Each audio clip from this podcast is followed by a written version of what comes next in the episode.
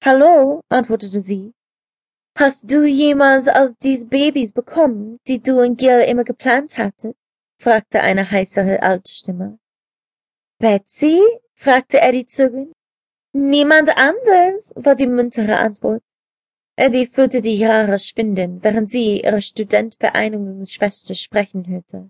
Aufgeregt darüber, dass sie die Stimme ihrer Freundin hörte, fing Eddie bald an zu weinen. Sie sehnte sich nach den Tagen, als sie und Betsy imstande waren, loszulegen und zum Haus von Betsys Vater in die Bahamas zu gehen. Sie erinnerte sich, als sie einen straffen Körper wie Angie hatte und die Jungs ihr nachjagten. Es waren Tage des nackten Sonnenbadens und Sex und Nächte der Rumgetränken, des Tanzens und Sex. Betsy wusste gleich, dass etwas nicht stimmte. Was ist los, Süßer? Du weißt, dass du mir alles sagen kannst. Warum hast du nicht angerufen?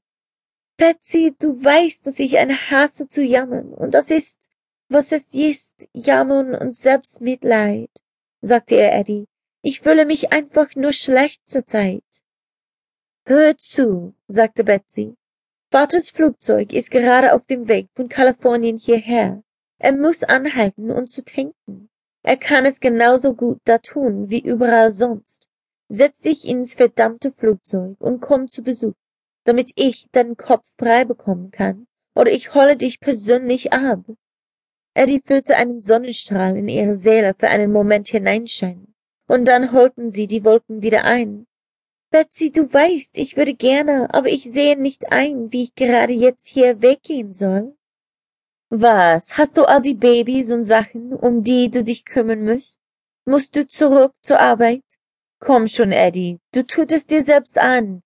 Geh jetzt vom Telefon und ruf deinen Mann an und sag ihm, dass du mit zu mir kommst und ruf mich zurück, damit ich das Flugzeug umlenken kann. Wenn du es nicht tust, kannst du den Abbruch meines Besuches so lange planen, bis du denken wirst, dass ich eingezogen bin.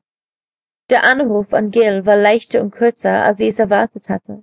Gil startete ein sechs Wochen langes Projekt, das von ihm nachtelanges Arbeiten und eine zweiwöchige Fahrt verlangen würde. Er schien nicht so interessiert daran zu sein, ob sie ging oder nicht, und er war in Eile, wieder zur Arbeit zurückzukehren. Eddie sagte ihm, sie würde ihn in einem Monat oder so anrufen, und er wünschte ihr abwesend eine gute Zeit. Gills Gleichgültigkeit bewies ihr, dass sie in einer tieferen Schwierigkeit war, als sie es sich vorstellen könnte. Es bestand kein Zweifel daran, dass sie weggehen müsste und eine neue Perspektive von ihrem Leben bekommen müsste. Sie rief Betsy zurück und bekam Anweisungen über den privaten Flugplatz, den ihr Vater im nordwestlichen Florida benützte. Der Gulfstream 4 flog aus Panama City mit dem Direktflug zum Duncantown auf Regent Island in den Bahamas. Betsys Vater besaß dort ein Haus seit den frühen Siebzigern. Dort waren nur etwa siebzig Menschen in der Siedlung, aber Betsy schien dort seit mindestens fünf Jahren glücklich zu leben. Als der Jet auf der Flugzugbahn landete, wurde sie von Betsy erwartet. Die zwei liefen aufeinander zu und umarmten sich. Betsy sah genauso wie am Tag, als das College absolviert hatten, aus, außer dass sie tief gebräunt war.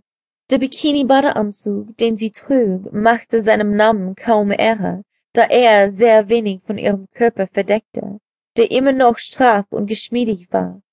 Oh, Schatz, sagte Betsy, komm zum Haus, wir werden dich in kürzester Zeit wieder glücklich bekommen.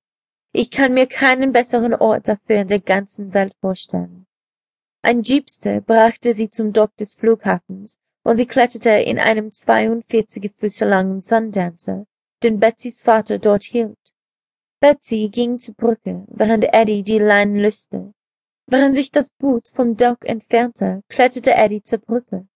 Betsys Bikini hing an einem Absteckstab an der Brücke, und Eddie hielt dem Atem an, als sie ihre Freundin völlig nackt sah das große Boot Kuhn durch den Bereich ohne Nachstrom nach das Docks lenken, und zwar völlig ahnungslos.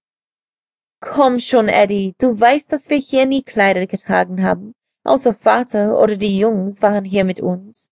Keiner von ihnen ist auch nur innerhalb Tausenden von Meilen von hier entfernt.